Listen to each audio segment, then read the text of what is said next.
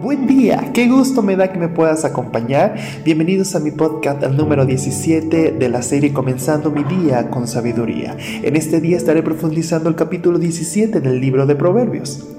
A través de este capítulo, Dios nos invita a entender su palabra para que la sabiduría nos guíe y podamos refrenar nuestras palabras.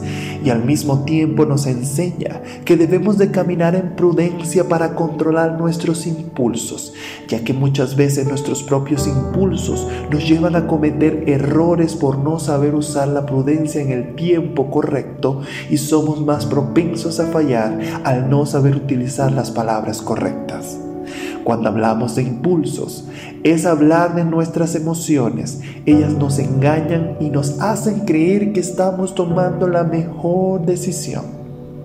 Si definimos la palabra emoción, se deriva del latín emotio, que significa movimiento impulso.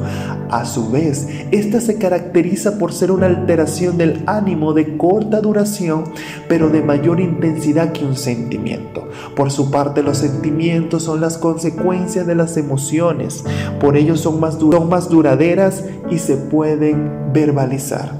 La palabra dice en el libro de Proverbios 3, 5 al 6, confía en el Señor con todo tu corazón, no dependa de tu propio entendimiento, busca su voluntad en todo lo que hagas y Él te mostrará cuál camino tomar en este tiempo, donde estamos actualmente, si miramos a nuestro alrededor, podemos ver que este mundo está lleno de emociones y recordemos que las emociones pasan, dejando un sentimiento de vacío en nuestro ser.